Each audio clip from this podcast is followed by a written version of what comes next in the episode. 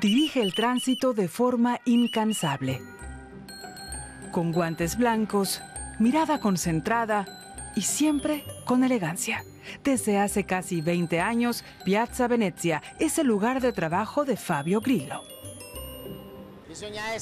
Lo importante es que los movimientos sean elegantes, precisos y decididos.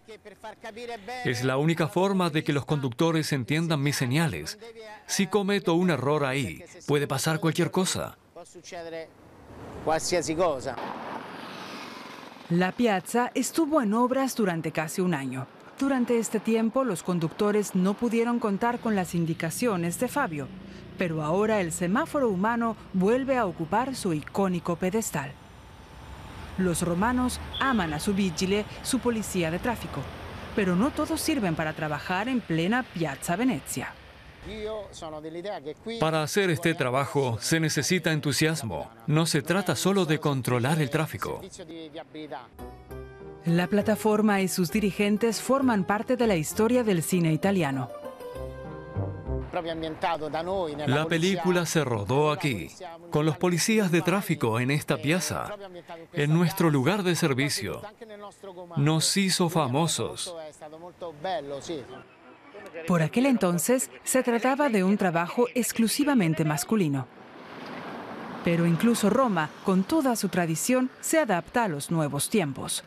Eleonora Ludovici sirve aquí desde hace tres años. Su vida sobre el pedestal cree que ser mujer le da alguna ventaja sobre sus colegas masculinos. Quizá porque a los conductores les impresiona más una mujer y muestran más respeto. Al menos observan con atención mis señales.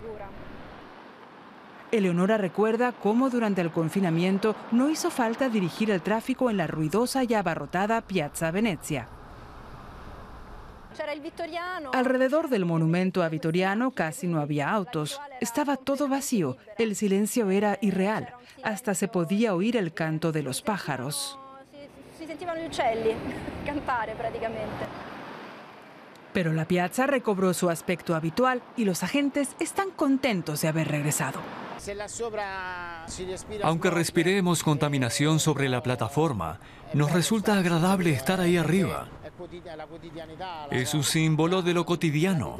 La ciudad nos necesita en nuestro puesto, porque somos sinónimo de vida.